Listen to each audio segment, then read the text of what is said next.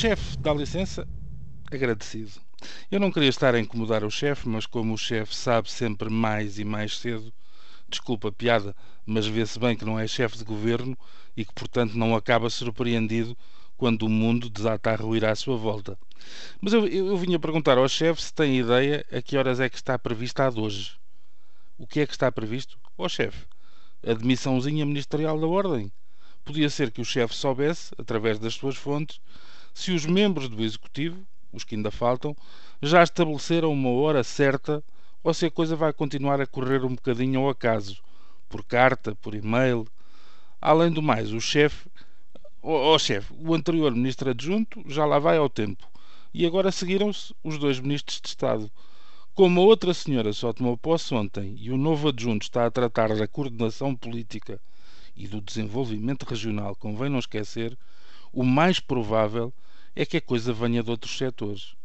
Mas o chefe já viu, aqueles que eram dados como grandes candidatos a remodeláveis ainda lá estão sentados. Caso do Álvaro e caso do Zé Pedro.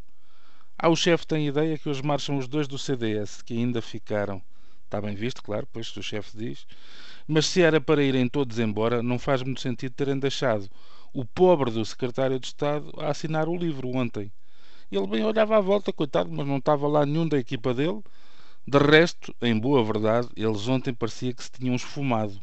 O único que apareceu nas televisões, onde não faltou quase ninguém que o NAC era forte, foi o Dr. Ribeiro Castro, que já foi líder deles também. De resto, nenhum para a amostra. Se calhar vai saber, e hoje aparecem todos. Mas já não sei o que é pior, ó chefe, se isso, se aquela intervenção do Primeiro-Ministro a dizer que ainda não tinha exonerado o Dr. Paulo Portas e ia tentar convencê-lo a voltar atrás. Isto não é um bocadinho estranho, ó chefe? Falando sério, já ninguém sabe o que é pior. Se o ensurdecedor silêncio de uns e ontem pareceu estranha a ocasional coligação de mutismo entre o Sr. Presidente da República e o Sr. Ministro cessante de Estado e dos Negócios Estrangeiros, se a verborreia de outros parta ela do estado de negação várias vezes apontado ao longo da noite ao Dr. Passos Coelho, ou ao tocar a reunir de alguns militantes comentadores, ou comentadores militantes social-democratas, que, apesar das contínuas críticas ao governo, descobriram ontem, em cima da hora, que as eleições antecipadas equivaleriam ao caos e assim se juntaram apressadamente num quase total e totalmente hipócrita uníssono em defesa da continuidade. Já ninguém acredita nesta miudagem que brinca com as vidas alheias e que, sem sentido de equilíbrio, balança entre a fuga e o apego ao poder. Já quase desejamos ver Teresa Guilherme a acompanhar, uma a uma, as saídas da casa mais vigiada do país.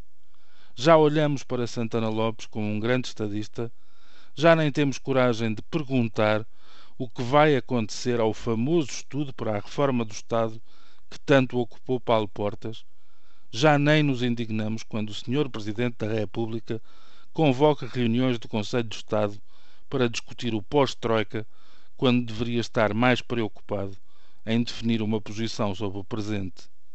Envenenado e bem capaz de nos provocar uma morte lenta e dolorosa, a menos que alguém se chegue à frente com um milagroso antídoto. Agora, confesso, embora custe, não há outra forma de o dizer já mete nojo. Bom dia.